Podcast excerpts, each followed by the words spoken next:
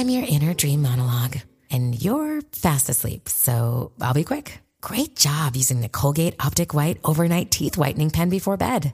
When used as directed, it gives you a visibly whiter smile in just seven days. So while I fly and talk to animals, you're removing teeth stains with ease. Sweet dreams. And when you wake up, keep on living life to the brightest. Colgate Optic White. Find it at all major retailers. 皆さん、こんにちは。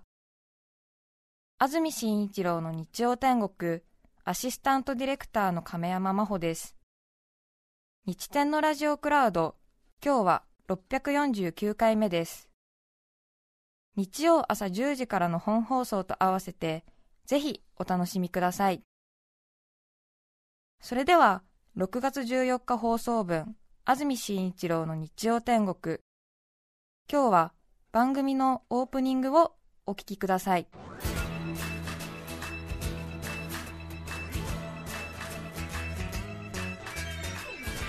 安住紳一郎の日曜天国。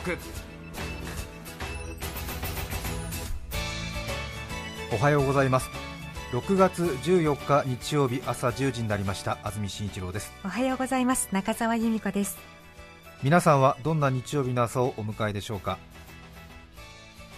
昨日は北海道、東北、沖縄を除き全国的に雨になりまして関東でもかなり強く雨が降っていました、はい、今朝方まで降っていましたがスタジオになります赤坂は今は雨が止んでいます。今日は関東地方朝から雨千葉県など沿岸部では雷を伴って強く降るところもあるでしょう。夕方から夜6時頃には雨が上がります。天気はこの後回復するそうです。最高気温は東京千葉で26度横浜で27度。熊谷前橋宇都宮で24度水戸で23度の予想です。ちょっと昼間は雨まだ降りそうですね。そうなんですね。そして明日月曜日6月15日関東地方は梅雨の晴れ間朝から晴れて雨の心配はありません。月曜日は雨が止みます。学校会社へ行く方は月曜日晴れてて何よりです、はい、最高気温はかなり高い予想が出ています東京で33度熊谷では月曜日35度の予想と今年一番の猛暑になりそうです。今週は梅雨の中休みで晴れる日が多く梅雨空が戻るのは次の週末になりそうです。なので今日一日今週は雨を我慢すればなんとなく天気良さそうな1週間ということになりそうです、はい、ただ今日はちょっとどんよりしてますね、ね、朝から部屋の蛍光灯をつけたという方も多いかもしれません。皆さんお変わりありませんでしょうか？新しい生活様式ということでこれまで通りの日常というにはなかなか程遠いと思いますけれども慣れてきましたでしょうか？私はマスクとかアルコール消毒も少し慣れてきてなんとなく心がお留守になるっていうかなんとなくこう慣れたつもりでやってるんだけどもミステイクが増えてきて、はい、なんかこうなんでか知らないけどなんかこうあれなんですね。うがい薬と石鹸を間違えちゃったりなんかそういうことがねよく最近あってなんか自分でも嫌になっちゃったりするんですよね。なんでしょうか。うん。私これ一人でコロナ疲れって呼んでるんですけど、ね、違うよ。カレーだよって言われましたけど、ね、えー、そうなのか。年だよって言われましたけどもね。うんなんかわかんないですけどなんか手に塗るもの顔に塗っちゃったりとかして ちょっとヒリヒリするわみたいな。とかなんかねそういうのありますね。びっくりしましたね。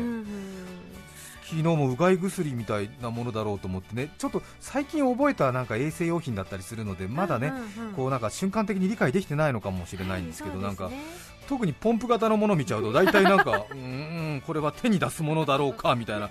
出したらうがい薬みたいな。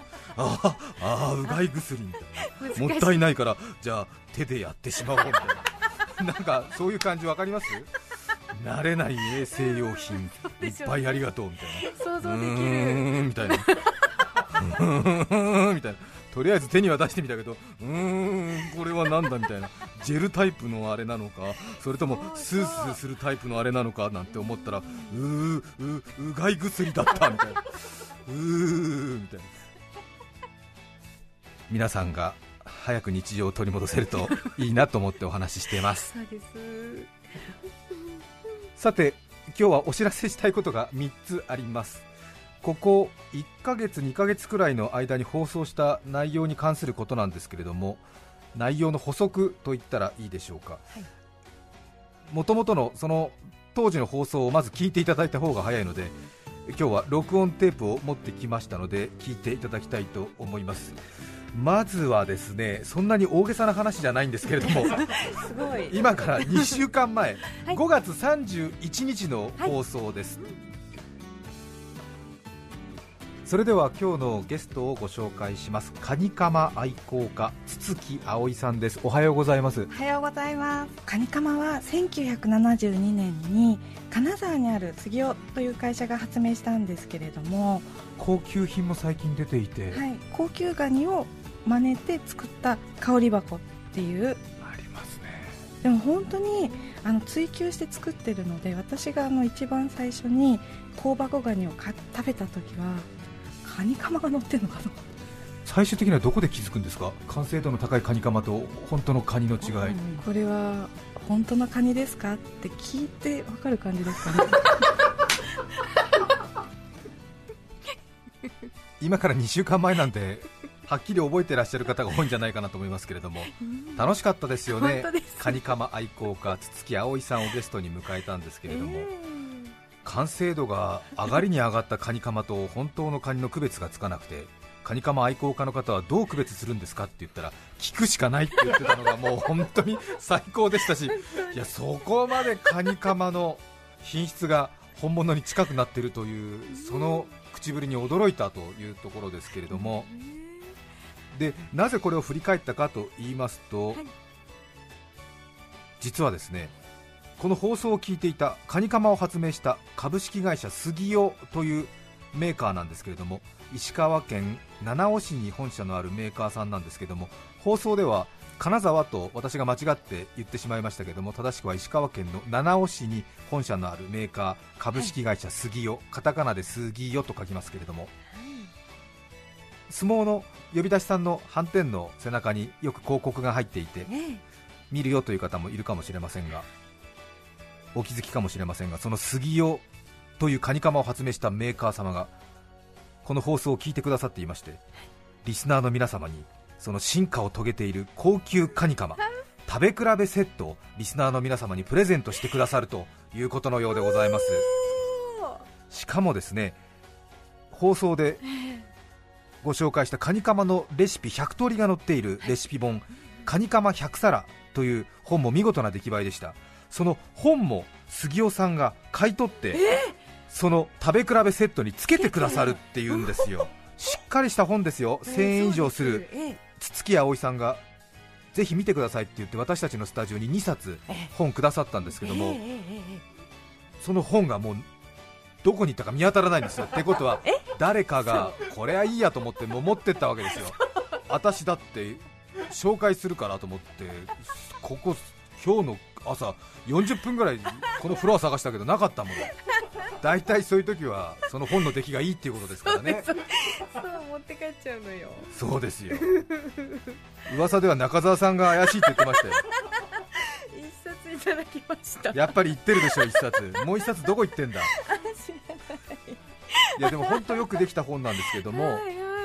カニカマ。なんとなくね私たちはサラダとか冷やし中華などに使うもののイメージが強いですけども筒木さんによりますと一番美味しいのはカニカマに衣をつけてホットドッグのように食べるんだ。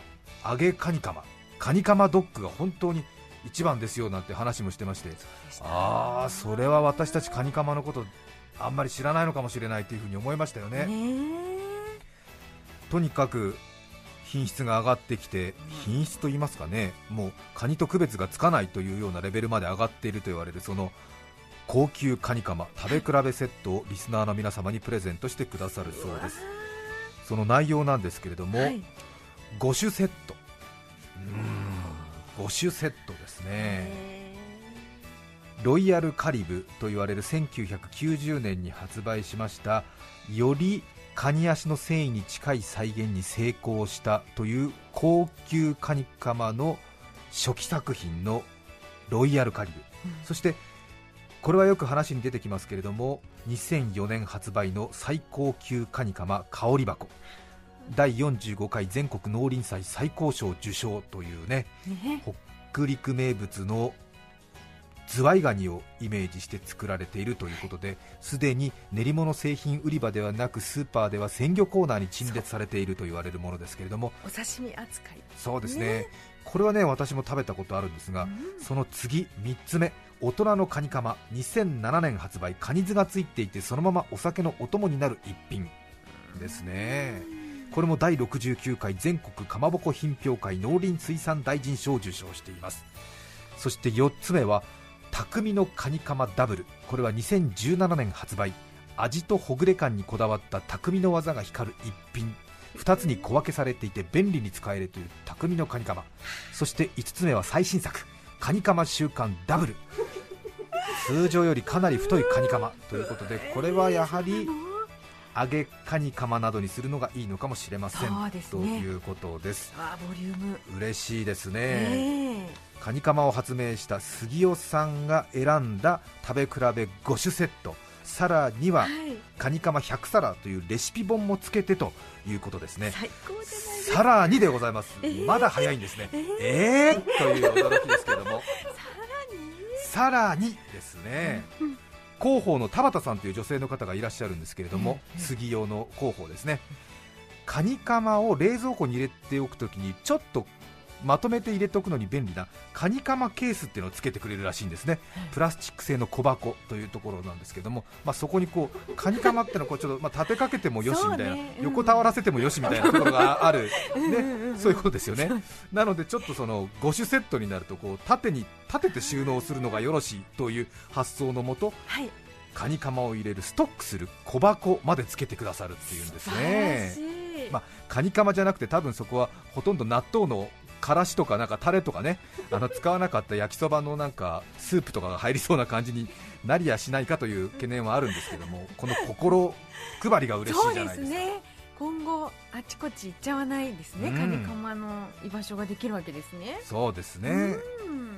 なのでこのカニカマ食べ比べ5種セットさらにはカニカマ100冊というレシピ本、そして田畑さん考案によるカニカマをストックする小箱。これをセットにしてですねなんと今日はえー、え50人の方にプレゼントします。いやーこれは嬉しい。素晴らしいですね。早速応募の宛先です。お電話の方は零三三五八四零九五四零三三五八四零九五四にお電話ください。そしてファックスがご都合がいいという方は零三五五六二零九五四零三五五六二零九五四そして E メールのアドレスは日天アットマーク tbs ドット co ドット jp 日天の綴りは nichiten 日天アットマーク tbs.co.jp です。メッセージにご住所お名前お電話番号をお忘れなく当選者は番組のエンディングで発表です。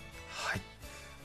カニカマは生ものなので賞味期限が5日くらいしかありませんのでクール便でお届けしますけれども当選者は当選の後、はい。私たちと連絡を取り合いまして必ず受け取れる日にちを相談して決めてから発送させていただきたいと思います。当選者は番組のエンディングで50人発表いたしますのでご確認ください。嬉しいですね。ですね。嬉しい。さてお知らせ2つ目です。はい。今度は何だという感じがいたしますけどもこれはちょっと時間経ちましたけども2ヶ月前ですね。4月19日の放送11時台だったと思うんですけどもメッセージコーナー覚えてないかもしれないですけれどもこの日のメッセージテーマ料理の話ということだったんですけども都内に住む40代の女性佐藤と佐藤さんからのメールを読んでいた時の出来事なんです。当時の放送を思い出してみましょう。40代の方ありがとうございます。佐藤と佐藤さんありがとうございます。私は今入院しています。病院での楽しみはご飯ですね。2週間近く入院していますが一番出てくる調味料は中濃ソースです。温かい野菜に中濃ソースをかけていただいたりしていますよ。なかなか家ではこんな食べ方はしていなかったのですが退院しても家でやっちゃいそうですね。あご飯を食べ終わった最後は食器一つ一つに蓋がついているのでその蓋を元に戻すというゲームを一人で楽しんでいます。ー ゲーム。ゲームにしてるんですね。確かに。ですか。ソースは美味しいよね。ソースはよくできていますね。いや本当にソースはよくできてますね。うんお好み焼きのファンの方とか多いと思いますけどもねお好み焼き食べたいなと思うときは大体言葉を正しく伝えるとソース食べたいなってことだもんね。いやそう。あのソースの味がって思うもんね。いやわかりますわかります。うんうん。そうそう。私ねお刺身食べたいなと思うとき冷静になって俺わさび醤油食べたいだけじゃないかみたいに思うときあるもんね。うん白身の淡白な味がとかってこましゃくれたこと言ってるけど 醤油やっぱりうめえなみたいな。醤油だなと、うんそうね。おっしゃってましたね、うん。ナッツ食べる時も。そう。ナッツ食べるときは塩分欲しいだけって 体にいいからねなんつって。うん。ナッツだよなやっぱりとか言ってるけど違うんで実は食塩舐めたいだけなんでねおしゃれな生活しようと思ってるんですよね今から2ヶ月前4月19日の放送ですけれどもええ。なんとなくね、ソースの話で私も思い出したんですけども、さあ、ここから一体うん。何がというところですけども、この放送を聞いていたソース屋さんが、いやいや、えと思いました？やっぱりそう思いますよね、え？あの広島のソースメーカーが、いやいやいやいや、東京・北区のあのソースメーカーが、リスナーの皆さんにみたいな。そこまで都合よくありませんよ。いえ実はわさび醤油屋さんがとかアーモンド屋さんが。もうねプレゼントは残念ながらカニカマだけです。さて一体何がというところなんですけども、うん。実は実はこれリスナーの方からメールが届いていたんですけども4月に採用されていた病院食のソースのお話。これ実はあの森さん中の黒沢和子さんの投稿だったそうです。ご本人がテレビ埼玉の番組でおっしゃっていました。という埼玉県埼玉市のシュガーさんから教えていただきました。ありがとうございます、いや全く気づいてなかったんですけども、このラジオネーム佐藤と佐藤さん。はい。はあの森さん中の黒沢和子さん本人に間違いないということのようなんですね。嬉しいやら驚くやら。また本当にごくごく自然に力むことなく紛れて投稿してくださってて驚いたということあるんですけれども。そして黒沢さんはね新型コロナの感染が分かってしばらく療養されてましたでしょ？でね。でこの放送の日が4月19日で黒沢さんは確かワイドショーなどで情報を聞く限りだと4月3日から入院されて退院されたのが4月20日過ぎくらいなので多分本当にその入院の真っ只中心弱ってる中多分ね送ってくださったんだと思うんですね。なのでそういうことを考えますとねえあの絹田のヒマラヤスギさんからもお便りいただいてましたけれども、やはり、まあ、黒沢さんねラジオ好きだということは皆さんも知ってると思いますし有名な話ですけどもなんとなくそんなところまで思いを馳せるというところですね。すね。また黒沢和子さん私テレビ仕事で何度も一緒になるんですけども、ね全然言わないんですよね。ああそうですか番組のこととかラジオのこととか、ええ。まあ、黒沢さんらしいですけどね。うん。自分のこうペースをしっかり持ってらっしゃるということなんですけどなんかだからいじらしいやら薄気味悪いやら。いやなんか胸がドキドキしています。あーそうですか。今。はいそうですか。ただね誤解を恐れず正直に言うとキャリア25年の芸人さんにしてはねやっぱり入院中ということはあるのかもしれませんけどもあまりひねりすらなくね。後半はほとんど私のエピソードで力技で成立させてましたでしょあれ。うん。そうっすね。そうっすね。なんて言って。私も後半は助立ちに必死だったですよ。と思った。と思った。いや入院中って書いてあったからね。ねね少しよあのうん。いや少し元気になってもらえたらっていうようないくばっかの同情も入って採用されたようなとこもなくはないものですよ。それが黒沢さんっていうんだったらもうちょっとあと二ひねりぐらいお願いしたいところでございます。この辺りはどうお考えでございましょうね。でもお元気になって何より。ね。また多分ねもし私黒沢和子さんと次会うと多分黒沢さんがずっとニヤニヤしてこっち見てるだけだと思うんですよね。あそんな感じなんだ。いやそんな感じの、へー。昔からそういう感じなんですよね。ですか。安住さん悪いからみたいな こと必ずおっしゃってくださって嬉しいですね。本当に嬉しかったです。ありがとうございます。さて長くなってますがお知らせ最後は今から5週間前5月10日の放送です。お聞きください話弾むところもあったんですけども最終的にはもう上げ足の取り合いみたいになっちゃって。いや有働さんあれですよね。外出自粛要請って3回ぐらい言い間違ってますよねみたいな。いやいや安住君も昨日コロナ関連のニュースのところコロナ感染のニュースって言ってなかったみたいな。言ってませんよ。関連って言ってますよギリギリ。い やいや有働さんは私たちの同業者の中では北極星的な位置ですからえ有働さんのいる位置をめがけてみんな進んでるんですよ。ちょっと輝き足りませんけどみたいな。やめろ！うるさいでその作法を分かってない若手の皆さん方がインスタグラムでなんか仲のいい何々ちゃんと会いましたみたいなそういう写真だけ出すからダメだって私は何回も言ってるんですけどもあごめんなさいまた私の前頭葉が崩壊してるんで思ってることが全部口に出ちゃった。いいんです。いいんです。いいんです。若い人たちはそれでいいんですけども 私たちの世代は同業の人と会うとちょっと甘噛みするっていうのがたしなみとして上級とされてるんですよ。まあじじいたちが何言ってんだっていう感じになるかもしれないけどじゃあ有働さんがババアってことになっちゃうじゃないかってことでやめろって言ってんだけどやめなさい。有働さんラジオ聞いてくださってるみたいでまたメールを送ってくださいましてありがとうございます。ありがとうございます。番組制作者の皆様ということでもうすでに私宛てではないということで。すメディアはこういう時期自身はハイリスクローリターンですが視聴者聴取者にはハイリターンをお届けできるよう励まし合っていきましょうね。どうぞご安全に。あさすが。いいとこ持ってくじゃないうんやっぱりせん、うん表の攻撃は不利じゃの。う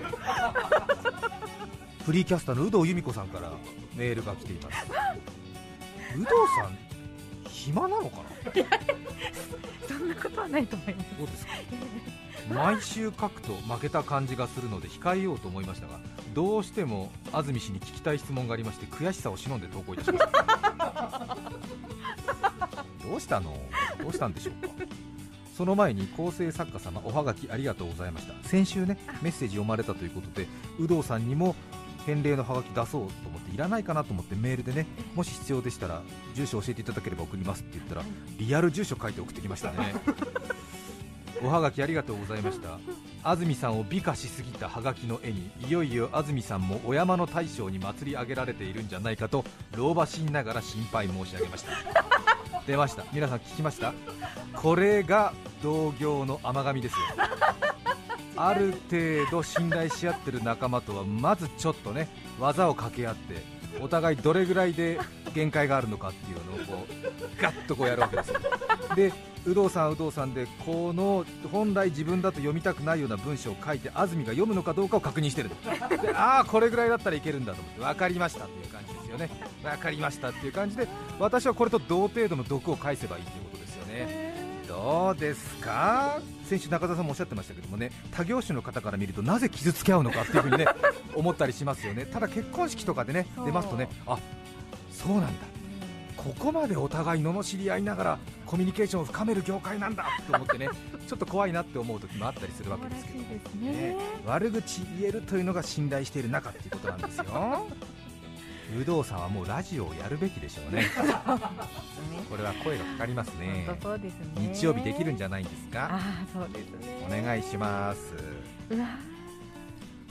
フリーキャスターの有働由美子さんから3週続けてメッセージが届いたということで、はい。私も嬉しくなって危機として余計なことまで喋ってしまったという放送の回なんですけれども。ご覧になりました？木曜日7月いえ6月の11日ニュース出てましたよね。有働由美子さん日本放送で番組ラジオやるんですよ7月から。うん。金曜日に。完全なる偵察ですよ。やっぱり。そうだったか。アナウンサー系があ2時間のワイドどういう風にやってんだろうと思って。あー安住ちゃんどうなの？って言って多分見てたわけじゃないですか。なんだと思った？ちょっと私たちの番組に興味あって聞いてくださってるのかと思ったらもう完全に偵察だもん。やられちゃったよもう。本当で調子こいちゃってさなんか有働さんそんなにあの興味あるんだったらやられたらどうですか？なんて言ってちょっとね斜め上から言ったらもう実はもう向こう話決まってたんですよ。恥ずかしいって言ったらありゃしない。大恥かいた。やめてよしかもライバル局で始めるなんてさ。なんか2人すごくいいあの感じじゃない？なんて言って親戚のさなんかお,うんうん。と、おじさんとか隣のおじさんがさ、うんあなんかお似合いだもん付き合ったら？なんて言ったらいや私たちもう付き合ってんですみたいなやめろよみたいなさなんか。似てる似てるその感じ。うん。あごめんなさいみたいな。お呼びじゃない？みたいな。ごめんねみたいな。ごみんねみたいな。ごうんめんごめんごめんごめんなんつって。じゃあねなんつって。バイならなんつって。恥ずかしいもう。やだやだもう有働さんも軽いなんかもう準備運動みたいな感じで私に技かけてるだけだもん。それ私本意気でなんかよしなんて同業者の甘神始めなんつってやってんのに有働さんはなんか普通にもうアキレス腱伸ばしながらあちょっとストレッチ程度ねなんて怪我しない程度にやりますなんて言ってんのにおじさんだけ張り切っちゃってもうわーしみたいな。よーしガシッうっくっつって。失敗した。失敗した。バックトゥザフューチャー3本立てでお送りしました。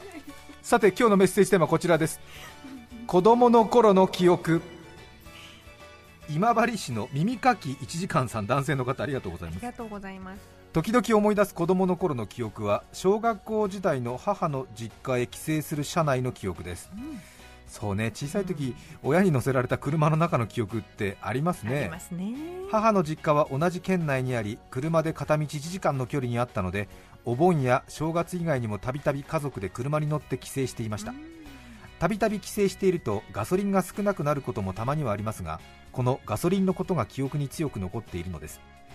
小学生時代の私は車の燃料メーターが E エンプティでね。E になるとすぐにでも車が動かなくなってしまうのだと思っておりメーターが E に近くなると不安になって車を運転する両親に早くガソリンを入れるようお願いするのでした、ああ気持ちわかるね、わかりますわかります。そうそう。しかし E がついてもしばらく走れることやどのガソリンスタンドが安いかを知っている両親は子供の心配などどこを吹く風で平然と運転を続けるのです。唯一私の心配を分かってくれたのは5つ下の妹だけでガソリンスタンドを見つけるたびに兄弟であそこにガソリンスタンドがあった。あのスタンドに入って入ってと両親に伝えます。しかし安いところや出入りのしやすいところでなければ両親は入ってくれません。せっかく見つけたガソリンスタンドがスルーされるたびに私たち兄弟の不安は増して徐々にお願いは懇願に変わり 最後は泣きそうになりながらお願いです。スタンドに入ってください。いやガソリンスタンドに行ってください。一生のお願いですなどと車内で大声で叫ぶのです。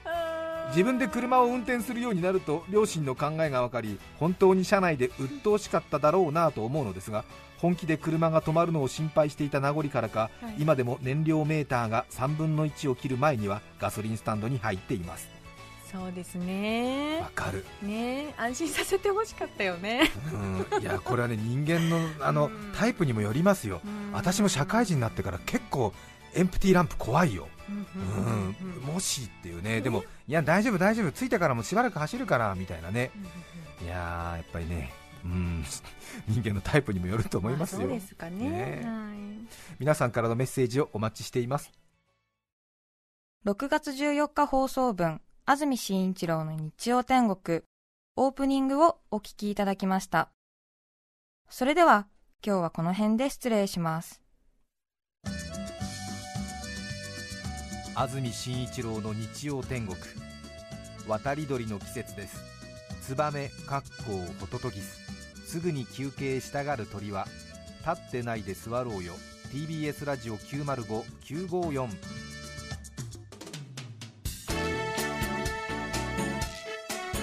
さて来週6月21日の安住紳一郎の日曜天国。メッセージテーマは「父さんの愉快な話」ゲストは羊羹を研究している虎屋文庫研究主任所かなよさんです。それでは来週も日曜朝10時 TBS ラジオでお会いしましょう。さようなら。安住紳一郎の TBS ラジオクラウド。これはあくまで試供品皆まで語れぬラジオクラウド。ぜひ本放送を聞きなされ954905